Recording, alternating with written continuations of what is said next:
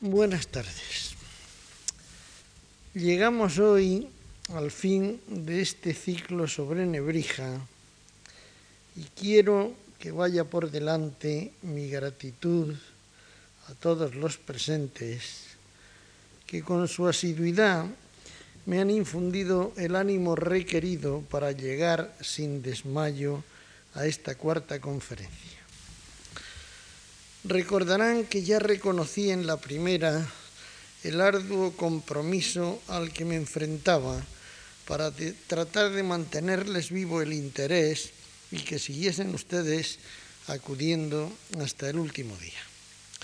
Tengo plena conciencia, porque lo he padecido, de que no es cómodo al oyente de una conferencia, por aburrida que le resulte, eh, la exposición levantarse a la mitad e irse. Pero no volver a la segunda o a la tercera de un ciclo, eso no ofrece mayor problema y hasta puede ser una exigencia de la comodidad y el merecido alivio que uno se otorga sin reserva alguna y sin el menor remordimiento. Para cualquier profesor habituado a ello, dar una conferencia aislada es un hecho rutinario cuya valoración nunca conocerá con certeza y que en el peor de los casos caerá en el olvido más absoluto. Pero un ciclo es otra cosa. En él sí que se somete a juicio y podrá contar cada jornada en cifras exactas el grado de aceptación del anterior. De ahí que yo les manifieste mi gratitud con toda sinceridad a los que han permanecido fieles y con su presencia me permiten a mí mantener una mediana seguridad en no haber fallado del todo en mi propósito. Gracias pues y confío en no defraudarles hoy tampoco. Aunque es obvio que ha habido una saturación nebrisense este año, como ya les decía también en la primera conferencia, y todavía esta mañana se han oído muy hermosas palabras, muy atinadas observaciones sobre la obra y la figura de nuestro autor en el homenaje de la lengua española a Antonio de Nebrija en el quinto centenario de su gramática, que ha tenido lugar bajo la presidencia de Su Alteza Real el Príncipe de Asturias en el Paraninfo de la Universidad de Alcalá de Henares de donde yo he regresado hace poco rato. Pero en cualquier caso, el otro hombre del 92, como ya lo he, como lo he venido llamando, no publicó únicamente ese año su gramática de la lengua castellana con el poco éxito que vimos, sino también su diccionario latino-español, es decir, su lexicon ex sermone latino in hispaniense que dedica al maestre de Alcántara, con título lleno de vergüenza, dice, Lexicon en griego, que es diccionario en latín. La obra ha sido posible, como vimos, gracias a la protección de ese prócer, don Juan, de Estúñiga, su antiguo discípulo, que le había dado casa en Zalamea de la Serena y con qué mantener a su familia. sobre todo tiempo lo reconoce en el prólogo, que ya ninguna cosa más deseaba que ofrecérseme ocio en que pudiese escribir alguna cosa que aprovechase no solo a los presentes, mas aún a los que están por venir. Y así volví en lengua castellana las dicciones latinas o griegas y bárbaras usadas en la lengua latina, repartidas por muy diligente orden del ABC. No era empresa fácil, mas fue necesario de nos atrever y por el provecho de muchos someternos al juicio de los que saben y no saben. Y si en algún lugar tropezamos y no satisfice a la opinión que muchos de mí tienen, ha de considerar el lector amigo la dificultad de las cosas y no lo que yo hice, mas lo que otros no pudieron hacer. Siempre pues Nebrija consciente de su propia singularidad y capacidad. Y todavía se preocupará, y lo dice en el prólogo, de estrechar el volumen debajo una maravillosa brevedad, porque la grandeza del precio no espantase a los pobres de lo comprar, ni la frente alta del libro a los ricos hastiosos de lo leer. Pero lo cierto es que aunque pretendiese hacer un libro de faltriquera, le salió un soberbio tomazo, como ha dicho Germán Colón, la persona que posiblemente haya estudiado más a fondo esa obra y sus derivaciones europeas. Para Colón, el mérito de Nebrija consiste en que, contrariamente a lo que se venía practicando por otros lexicógrafos, apegados a la tradición isidoriana, selecciona un léxico latino clásico y no da cabida a monstruosas creaciones del latín medieval. Ofrece de manera escueta una buena traducción al español, sin perderse en definiciones fantásticas y a menudo de carácter enciclopédico, e indica mediante siglas la información gramatical. Ese tipo de informaciones que hoy llamamos enciclopédicas las proporcionará Nebrija en su Tertia Quincuagena, que logró publicar en 1507, ya Cisneros para entonces inquisidor general, tras sus tropiezos anteriores con Fray Diego de Deza y las consiguientes prohibiciones eclesiásticas. Colón ve en esa obra 50 preciosas monografías sobre otros tantos realia que surgen en la Biblia. La sabiduría del autor, aliada con su notable poder de observación, es sencillamente pasmosa. Ahí se nos habla, entre otros pormenores, de cómo es la jirafa y el ave llamada en su bética natal flamenco, o de las partes de que consta un grano de trigo, o del alcuzcuz que comen los moros. Aunque esté la obra escrita en latín, se nos explica y aclara con frecuencia el término castellano correspondiente. Su léxico o diccionario latino-español, que ha cumplido ahora el medio milenio igual que la gramática, no era por lo demás sino la primera parte de un proyecto más amplio, pues aguarda terminar una segunda parte del diccionario en la cual dice, por el contrario, volvimos en latín las palabras castellanas, precisamente su vocabulario español-latino, que va a constituir el eje de esta lección de hoy y que se publicó algún tiempo después. No puso la fecha en el, en el colofón el anónimo impresor salmantino de su edición Príncipe, pero los especialistas apuntan la de 1495 como la más probable. Sí parece desprenderse del prólogo de su diccionario latino-español que el inverso habría de venir por añadidura, pero es evidente que en el que pone el vocabulario, dedicado igualmente a don Juan de Estúñiga, se refiere en pasado a la obra anterior y como con diligencia se ha señalado por los estudiosos, incluye en el léxico la palabra canoa, el primer americanismo, que identifica con el latín monoxilum, que es voz de origen griega y que ya había incluido en su diccionario de 1492 como navecita de un madero. Mientras las carabelas arribaban a Guananí y los descubridores encontraban la palabra adecuada.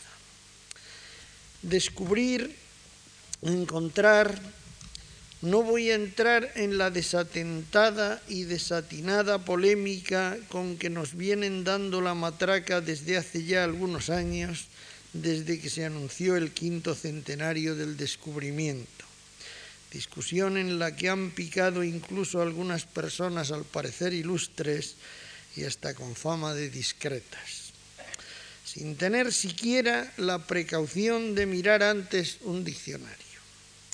Cualquiera de los muchos de que disponemos, pero como el nombre del acontecimiento viene desde entonces, no está de más consultar a Nebrija. Descubrimiento, revelatio, retectio. Encuentro o cursus, concursus. Sobran comentarios, aunque tal vez lo que ocurra si salimos de estos muros es que falte latín. Más ahora, desgraciadamente, que cuando Nebrija comprendió, después de sus cinco años de estudiante en Salamanca, la, carencia de un buen latín en sus maestros. Su diccionario, que señorea lexicográficamente la Europa del XVI, en sus múltiples versiones e imitaciones, lo tuvieron a la mano todos los humanistas, aunque Conocidas son las reservas que sobre él manifestó Luis Vives, que lo consideraba falto de autoridades. De hecho, lo que le ocurre al maestro de Lebrija es que, situado inicialmente en esa patria de la lengua latina a la que nos referimos la semana pasada, propia de los humanistas, y cuya bandera enarbola, una precisa circunstancia acaso aceptada con disgusto, a la que ya me he referido estos días un par de veces, la petición que le hace la reina de que vierta al castellano sus introducciones latinas,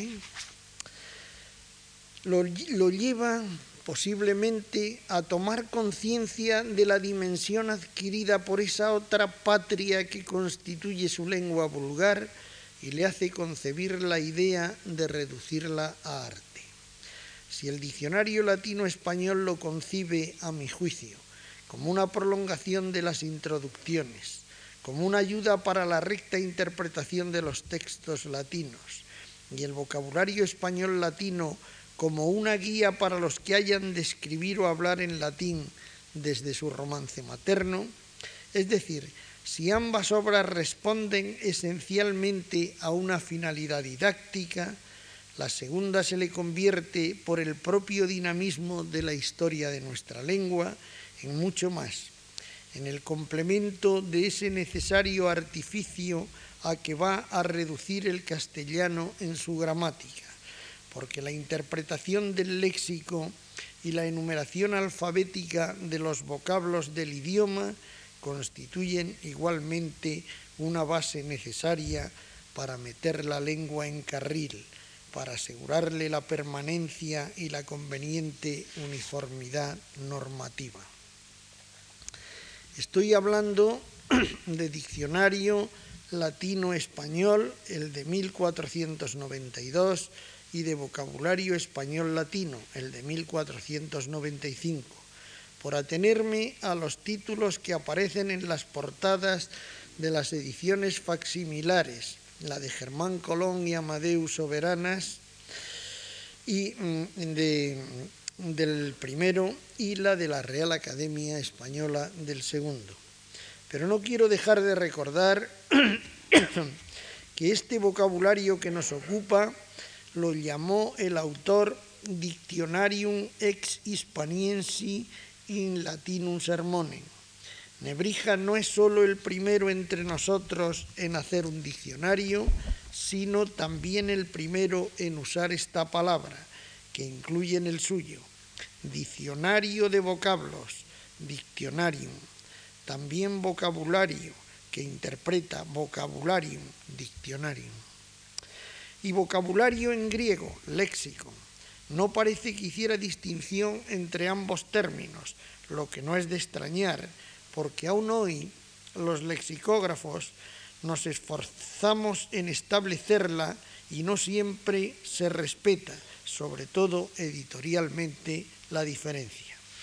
De ambos léxicos, diccionario y vocabulario, que habitualmente se editaron luego juntos como dos partes de una sola obra, el diccionario bilingüe de Nebrija, se hicieron, amén de las ediciones príncipes, de cada uno de ellos, tres ediciones incunables más y hasta 51 en el siglo XVI, y 35 todavía desde comienzos del 17 hasta 1834, es decir, un total de 90 ediciones, aparte las recientes facsimilares, cifra que no alcanza ni de lejos ninguna obra lexicográfica de nuestra lengua ni seguramente de cualquier otra. Aparte de sus versiones a otros idiomas, declaradas como la de Fray Gabriel Busa al catalán, por poner un ejemplo, o las disimuladas, que fueron muchas, o las imitaciones. El vocabulario español latino sirvió de pauta para todos los diccionarios bilingües posteriores. El vocabulista arábigo en lengua castellana de Pedro de Alcalá, de 1505, no es más que un nebrija donde las voces latinas han sido sustituidas por palabras del árabe granadino, lo que no oculta su autor. No lo nombran, en cambio, autores de los diccionarios bilingües más tardíos, como Cristóbal de las Casas, Palé, Udén o Franciosini, aunque la deuda es evidente. Sí la reconoce, en cambio, el inglés Percival. Y tendríamos que reconocerla todos, porque al fin y al cabo lo que hizo Nebrija fue poner por vez primera las voces castellanas en orden alfabético y todos los demás lo que han ido haciendo, lo que hemos hecho, ha sido ir añadiendo poco a poco las que faltaban o las que se han ido incorporando al caudal del idioma. La lexicografía es esencialmente imitación, continuación, pero alguien tiene que dar el primer paso y ese alguien entre nosotros fue Nebrija. El más grande de los lexicógrafos españoles de este siglo, don Julio Casares, era consciente de ello y afirmaba que el vocabulario tiene un valor inestimable por sí mismo y constituye además la base de cuanto ha venido después. De ahí que le resultara inexplicable la injusticia de los primeros académicos de la española, los nunca, por otra parte, bastante celebrados compiladores del diccionario de autoridades, pues mientras hacían la más profunda y obsequiosa reverencia a Covarrubias, como era debido, se olvidaban de mencionar siquiera en el mismo prólogo a quien nos trajo las gallinas. Ruda y gráfica expresión coloquial esta, acaso dialectal, a mí no me resulta insólita, pero soy granadino como Casares, que pone sin reservas en su sitio la aportación del lebrijano. Sí llama la atención ese olvido de los académicos fundadores que no obstante usaron confesadamente el vocabulario, aunque también se pueda rastrear su empleo en las equivalencias latinas. Pero sí lo, no usaron el vocabulario, pero sí lo utilizaron e incluyeron a Nebrija como autor de la crónica de los reyes católicos. Se ha estudiado extensa y pormenorizadamente en el último medio siglo la gramática de la lengua castellana del insigne humanista, sus obras latinas, incluido el diccionario, han merecido la atención de los filólogos clásicos y aún de los románicos. Creo que ha sido el vocabulario español latino la obra que ha suscitado menor interés hasta el momento. Ya lo advirtió el malogrado Julio Fernández Sevilla, que en 1974, en la revista Tesaurus de Bogotá, reclamaba un estudio detallado y profundo de esa obra y apuntaba incluso un índice de cuestiones que requerían particular atención.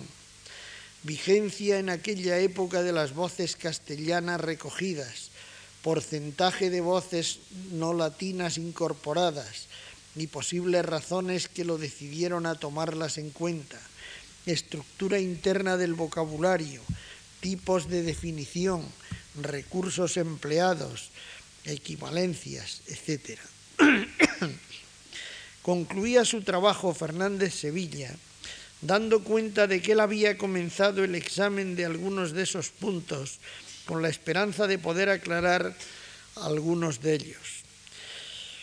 Su trágica muerte en diciembre de 1985 nos dejó sin el fruto de esas investigaciones. Cuando tuve que enfrentarme a este tema para venir hoy ante ustedes, con la obligación de un encargo que me honraba, como ya les dije, y la urgencia de un tasado tiempo que me apremiaba, inevitablemente mi memoria se fue hacia el llorado amigo muerto, que tanto había pensado en estas cosas. Yo no podía emprender una investigación profunda, pero sí describir algunos hechos, precisar algunos detalles que ya me habían llamado la atención concretar algunos aspectos de la estructura interna, muy simple por lo demás, del vocabulario. En definitiva, lo único que necesitaba era leerlo de principio a fin, cuidadosamente, algo que no se suele hacer con un diccionario, y tomar notas al hilo de la lectura. No era mucha tarea, dada su extensión, y los frutos puedo decir que han sido considerables. Les mostraré algunos hallazgos y les comunicaré algunas reflexiones que esa lectura así seguida me ha suscitado. Digo que la extensión no es mucha. La idea de que Nebrija dejó bastantes palabras fuera de su inventario ha estado presente desde la crítica que hizo a la obra Juan de Valdés en el diálogo de la lengua. Ya me referí anteayer a la antipatía visceral del conquense hacia el andaluz, precisamente como andaluz desde su español castellano. Se dirige Valdés a Pacheco, que ha mencionado el vocabulario de Nebrija en una de las primeras páginas del diálogo de la lengua. Vos no veis que aunque Lebrixa era muy docto en la lengua latina, que esto nadie se lo puede quitar, al fin no se puede negar que era andaluz y no castellano, y que escribió aquel su vocabulario con tan poco cuidado que parece haberlo escrito por burla. En la declaración que hace de los vocablos castellanos en los latinos se engaña tantas veces que sois forzado a creer una de dos cosas, o que no entendía la verdadera significación del latín, y esta es la que yo menos creo, o que no alcanzaba la del castellano, y esta podría ser porque él era de Andalucía, donde la lengua no está muy pura. Y continúa poco después. Más quiero, no, más quiero que sepáis que aún hay otra cosa por qué no estoy bien con Lebrisha en aquel vocabulario, y es esta que parece que no tuvo intento a poner todos los vocablos españoles como fuera razón que hiciera, sino solamente aquellos para los cuales hallaba vocablos latinos o griegos que los declarasen. No es cierto nada de lo que dice Valdés, como tendremos ocasión de ver, pero ese párrafo pertenece a una obra clásica y muy leída de nuestra lengua y ha gravitado siempre sobre la consideración tangencial del vocabulario. Naturalmente no estarán todas las palabras vivas en el castellano de su tiempo, ni mucho menos, ni acaso sobre alguna que otra. Pero ese es achaque de todos los diccionarios de cualquier época, antiguos o modernos. No hay diccionarios perfectos ni exhaustivos. ¿Cuántas palabras castellanas en definitiva registró Nebrija? Casares habló de un caudal de más de 20.000 voces, muchas de ellas de carácter popular.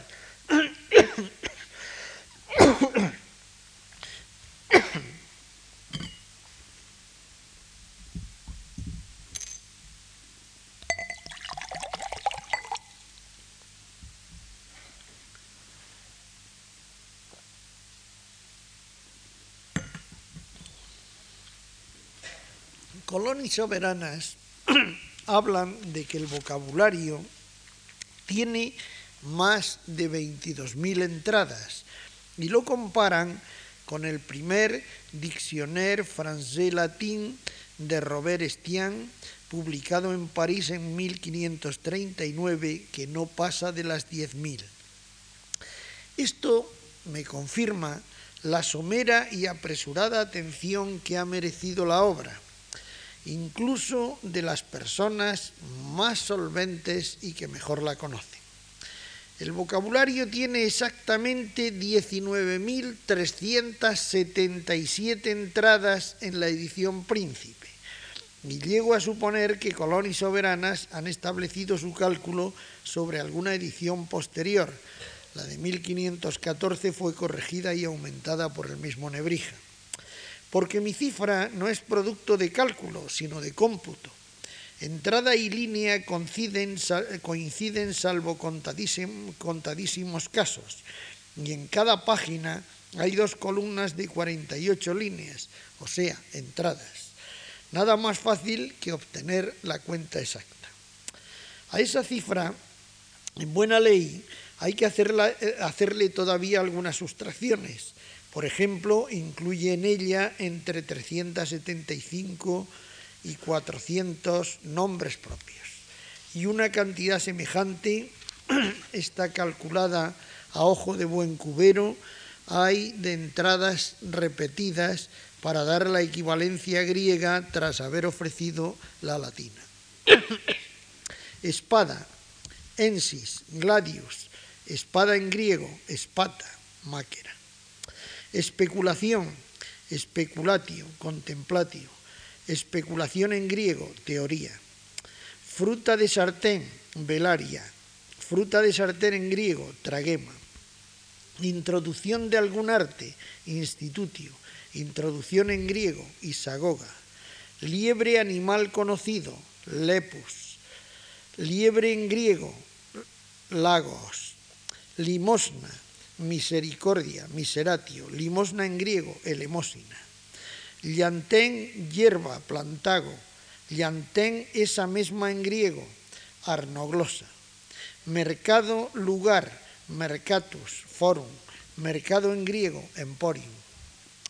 Y basten estos ejemplos para que apreciemos la variedad de las versiones griegas desde el punto de vista semántico. No se trata, como vemos, solo de cultismos, sino de palabras de muy diversa condición. Una hay que merece los honores de la triple traducción, también al hebreo. Salvador, Salvator, Salvador en griego, Soter, Salvador en hebraico, Jesús. Por otra parte, cada línea o entrada no ofrece nada más que una acepción o equivalencia. Muchísimas palabras se repiten, pues, algunas una vez, bastantes varias, con diversas especificaciones que justifican la equivalencia latina. Así, dar o cantar aparecen 42 veces, hermano y hermana 25, hacer 22, postura 15, juez 10 y grande 7, por citar algunos casos. Esto lleva a pensar que la voz latina en el primer diccionario precisó de explicación perifrástica y que al darle la vuelta va como lema aquella frase y como equivalencia el antiguo lema en latín. A veces eso es así, sin ninguna duda. Basta con contrastar un diccionario y otro, pero no tantas como pudiera pensarse. Germán Colón y Amadeus Soberanas ya señalan eran de temer las posibles incongruencias si se le hubiese dado simplemente la vuelta a cada entrada, mecánicamente, pero que esto no ha sido así y el vocabulario está pensado desde el español, como el diccionario había sido pensado desde el latín. Esto explica que no todas las voces castellanas utilizadas en las equivalencias de este se hayan incluido luego en el español latino. Nebrija no le dio sin más la vuelta a su diccionario latino-español, como se le da a un calcetín, sin pararse a reflexionar. Hay reversión, desde luego, eso no se puede negar, pero también recreación. En el prólogo del diccionario afirma el de Lebrija, en cotejar las palabras de estas dos lenguas, ninguna cosa tuvimos más ante los ojos que en lo que la ley de la interpretación muy hermosamente dijo Tulio, que las palabras se han de pesar y no contar. Poco antes ha explicado las dificultades que encontró en su tarea, lo que le ha obligado en ocasiones a señalar el género con alguna diferencia, confesando que no sabemos la especie. Ha reflexionado sobre la vida y la muerte de las cosas y de las palabras. Se ha referido a muchas realidades del mundo antiguo ya desaparecidas y en contraposición le ha dado la vuelta al argumento con un ejemplo que a los cultivadores de la semántica nos apasiona y que no resisto la tentación de recordar. Muchas cosas hay en nuestro siglo, las cuales en la antigüedad o del todo no conoció, o confusamente conocido el género, no entendió sus diferencias. Solamente leemos un nombre y género de fruta agra, y así apenas conocida entre los antiguos, pero nosotros pusimos diversos nombres a diversos géneros de aquella fruta, llamándolas cidras, naranjas, toronjas, limas, limones. He tenido curiosidad por ver qué hizo luego con todas estas frutas en el vocabulario. No incluye limón, pero todas las demás, consecuentemente, las define como malum quitrem. Pero la situación inversa es más frecuente. Las distinciones latinas, el elaborado léxico de una lengua literaria, sus matizadas estructuras semánticas, se pierden en la simplificación medieval y en la disgregación románica. Y la historia de las lenguas neolatinas en su desarrollo renacentista es la historia de una reconstrucción lenta y paulatina del edificio léxico, de un retorno constante a la lengua madre para recomponer las nomenclaturas, para afinar los significados, para darle a cada, a cada vocablo su peso y su medida. Nebrija se encuentra con que tiene que sopesar cada palabra latina para encontrarle su parigual castellana, y no siempre la halla. Tiene entonces que recurrir al término genérico, determinándolo con otra frase, y si no conoce el específico, como él dice, es porque tal término específico no existía aún.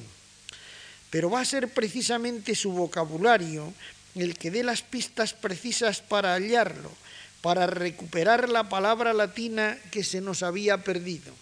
Así cuando leemos agudo de ingenio, perspicax, perspicaquis, alegrarse con otro de su bien, congratulor, alma con que nos recordamos, mens mentis, apartar a otro para engañarlo, seduco, armado hombre de guerra, miles, casero que mora en casa ajena, inquilinus, comedor de hombres, antropófagus, compañero en trabajos, socius, concordia en son, consonantia, concordia en son en griego, armonía, corredera de caballos, hipódromos, corredera de hombres, stadium, denostar diciendo tachas, vitupero, desacuerdo en amor, discordia, doliente del corazón, cardiacus, de dos colores cosa, bicolor, engaño en lo esperado, frustratio, grandeza de corazón, magnanimitas, generación venidera, posteritas, junto con otra cosa tocándola, contiguos, lugar a donde huimos, refugium, mancebo cuando crece, adolescens, mancebo o manceba crecidos, juvenis, montón de cosas menudas, acervus, muestra de cosa de comer, degustatio, muestra de vanagloria, yactancia, hombre ejercitado en armas, veteranos, poner en lugar, coloco, publicación de ley, promulgatio, redondo por dentro, cóncavus, redondo por de fuera, convexus, saña con causa, indignatio, señal de la herida, cicatrix, temblar la carne viva, palpito, y tantísimos y tantísimos ejemplos más que se podrían añadir. La impresión que todo esto nos produce es, que está, es la de que estamos leyendo un diccionario español al revés, con la definición antepuesta al lema. Creo que la gran fuente para los introductores de cultismos en el 16 y en el 17 fue el vocabulario tan a la mano, dadas sus múltiples ediciones, del humanista andaluz. De ahí su influjo en la literatura posterior y en la construcción del español clásico a las que aludí anteayer. En algún caso, incluso, la obligada perífrasis analítica es más de una. Así, apartamiento de casados, divortium, y luego quitamiento de casados, divortium. La adopción del cultismo era ineludible y ya se documenta en Pero Mejía, también sevillano, en 1545, que usa divorcio con espontaneidad. Se ha insinuado vagamente en alguna ocasión que Nebrija, hombre de libros y de letras, prestó poca atención a la lengua viva nada menos cierto, aunque ya no puedo detenerme demasiado ahora en demostrarlo. Pero sí quiero decir que hay palabras en el vocabulario como panzudo, por ejemplo, nunca documentada antes, que le copian todos los diccionarios posteriores, bilingües, pero que no aparece en textos literarios hasta que la incorporan los costumbristas del siglo XIX. Y como dialectólogo puedo afirmar que no pocas veces en la elección del término español, cuando hay más de uno, ha prevalecido el que se emplea todavía hoy en la Andalucía Baja. No cabe extrañarse, pues, como hacen Colón y Soberanas, de que en el diccionario latino-español aparezca arista por la raspa de la espiga, cuando arista es voz castellana que se documenta ya en el libro de Buen Amor. Castellana sí, pero no andaluza, donde raspa es el término exclusivo para esa denominación. Manuel Alvar ha cotejado el léxico de Nebrija con nuestro Atlas Lingüístico Etnográfico de Andalucía y desde luego las coincidencias en todo lo que se refiere al léxico rural y campesino con las respuestas que obtuvimos en las cabezas de San Juan y en Trebujena, las dos localidades más próximas a Lebrija de las que nosotros investigamos, resultan, teniendo en cuenta los cinco siglos de intervalo, pasmosas. De eso habló el lunes pasado él en su ponencia inaugural de la fase salmantina del Congreso del Centenario.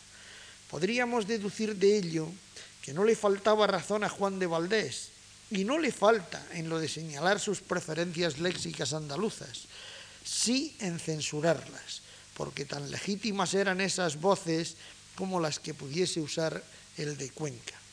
Y no menos castellanas, porque en lo tocante a preferencias léxicas, hoy sabemos que España no se divide dialectalmente en norte y sur, sino en este y oeste más cerca Nebrija de los usos castellano-leoneses y más próximo, sin duda, Valdés a los propios del Reino de Aragón.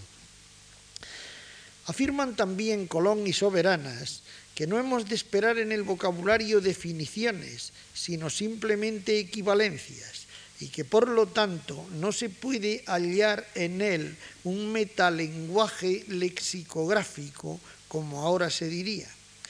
Pero el análisis detenido de la obra obliga a matizar tal afirmación.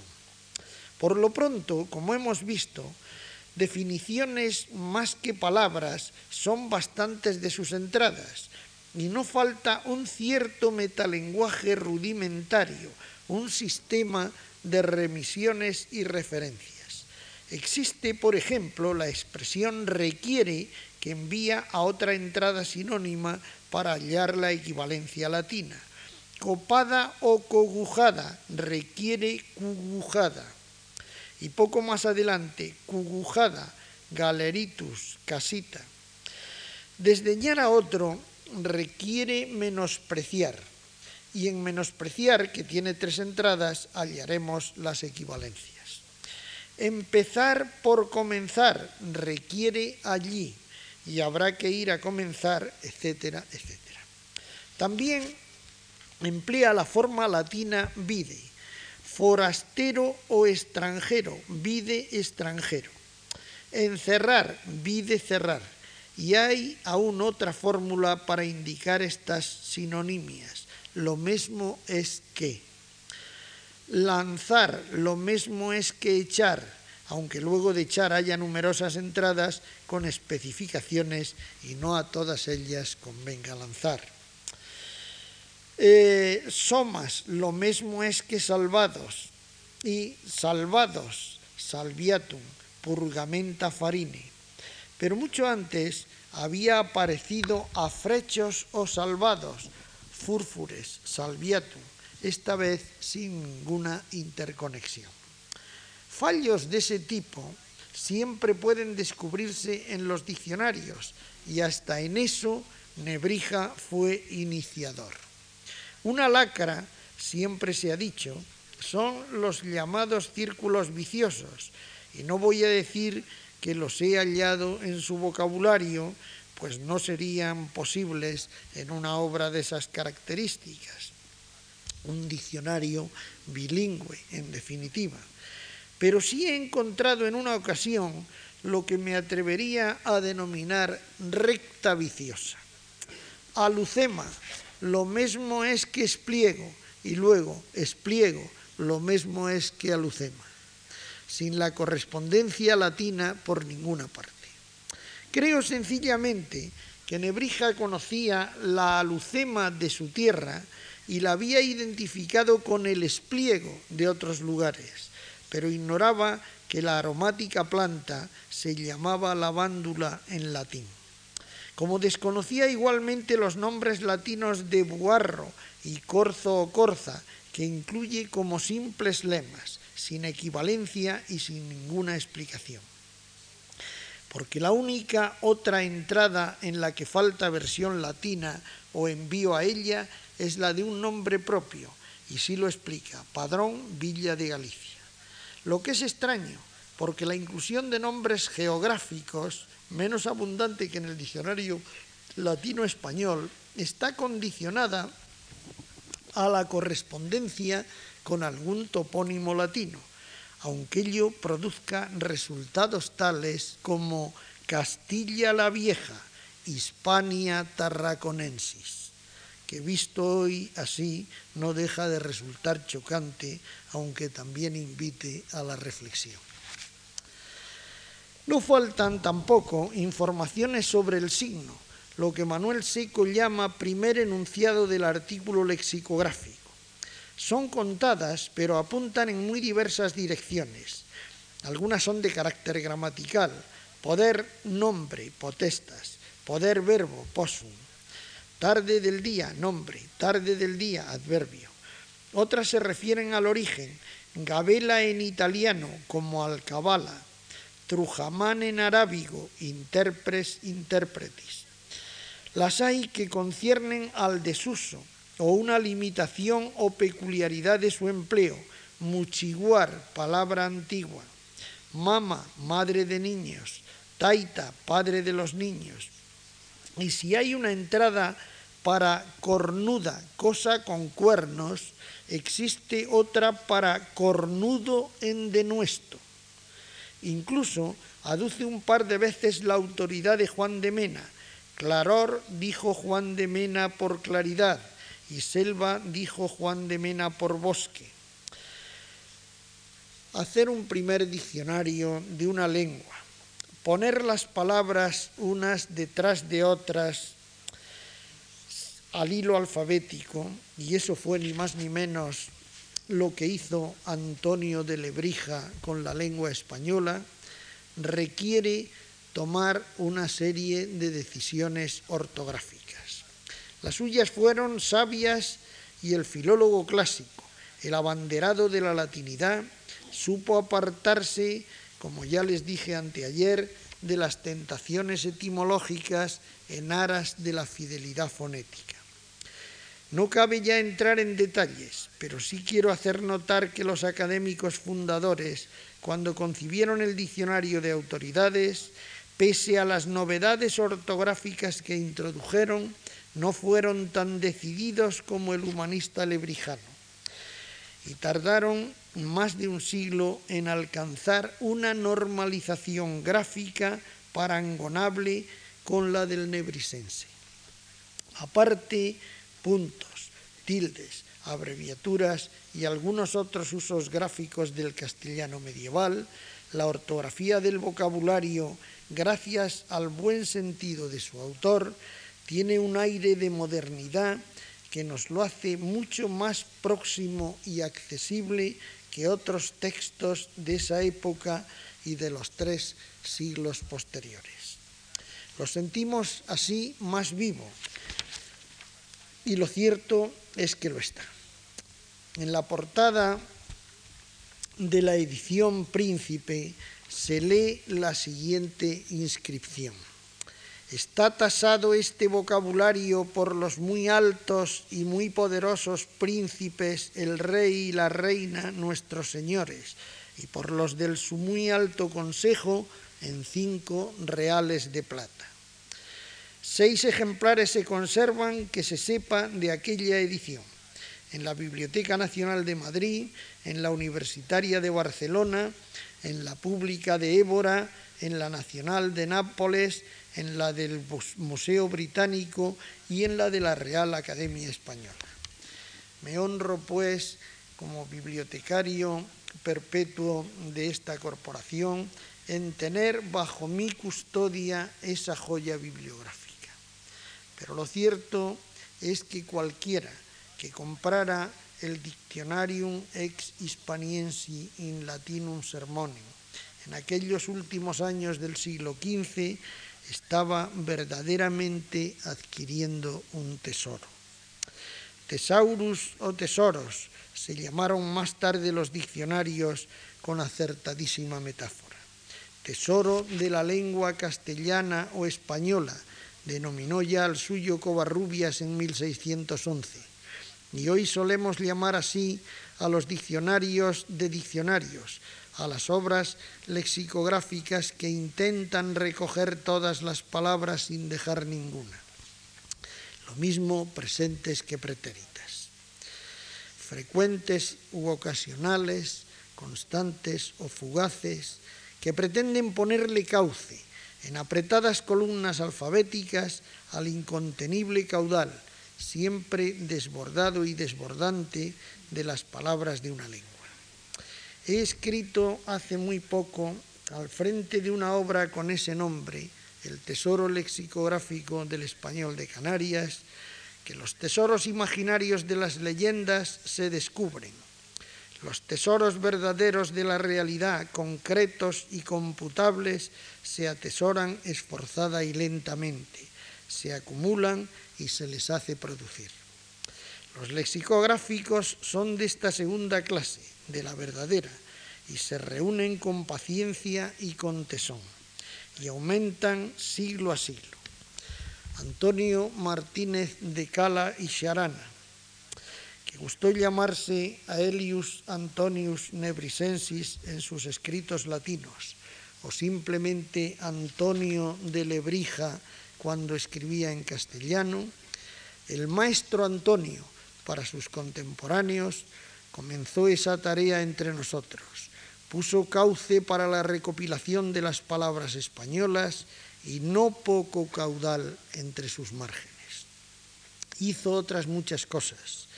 Ya lo hemos ido viendo a lo largo de estas cuatro tardes que le hemos dedicado, dignas igualmente de gratitud.